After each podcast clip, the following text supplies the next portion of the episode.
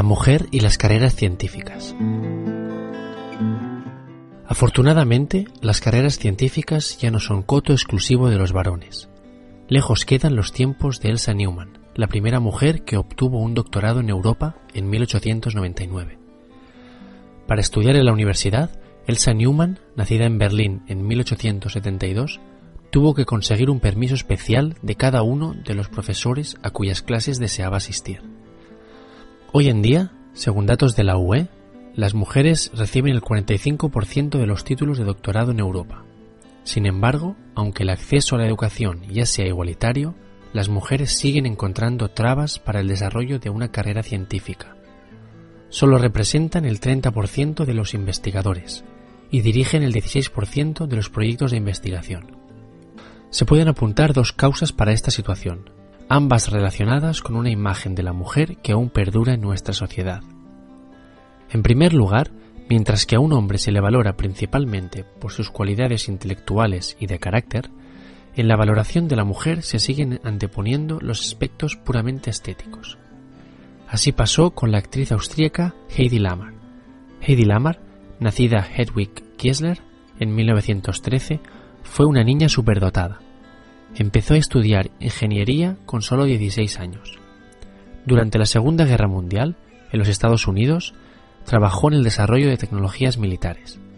En 1942 patentó un sistema de comunicaciones para el guiado de misiles que no podía ser interceptado por el enemigo. Para ello desarrolló el concepto de espectro ensanchado, la transmisión de una señal en un rango amplio de frecuencia, variando ésta según el código solo conocido por el emisor y el receptor.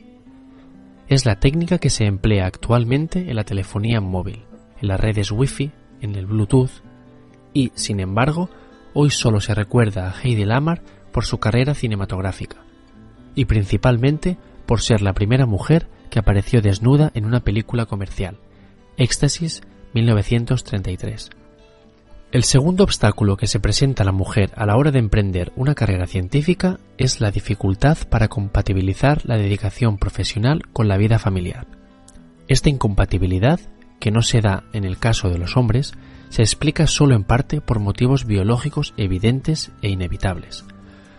Tiene también un componente social. Todavía hoy se acepta más la supeditación de la mujer al desarrollo profesional del varón que el caso inverso. Es lo que le ocurrió a Mileva Maric, primera esposa de Albert Einstein. Mileva Maric, nacida en Serbia en 1875, era una estudiante brillante. Estudió física y matemáticas en Zúrich y Heidelberg.